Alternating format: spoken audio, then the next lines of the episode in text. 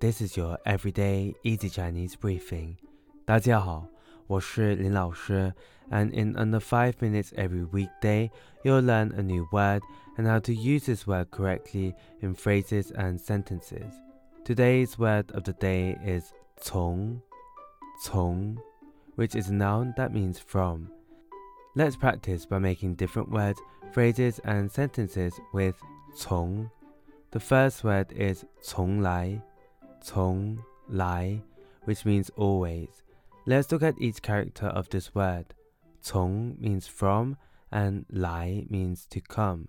A way of using it in a sentence is 他是个守时的人，从来不迟到。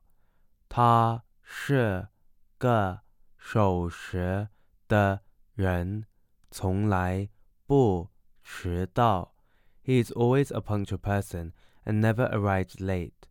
Another word we can create with 从 is 从头,从头.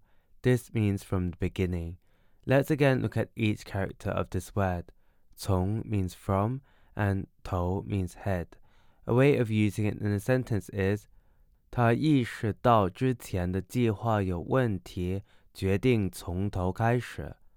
他意识到之前的 计划有问题，决定从头开始。He realized there were issues with the previous plan and decided to start over from the beginning. Finally, we can create the word 从前,从前, which means in the past. The 前 here means before. A way of using it in a sentence is 从前的他很害羞。 现在变得很开朗了。从前的他很害羞，现在变得很开朗了。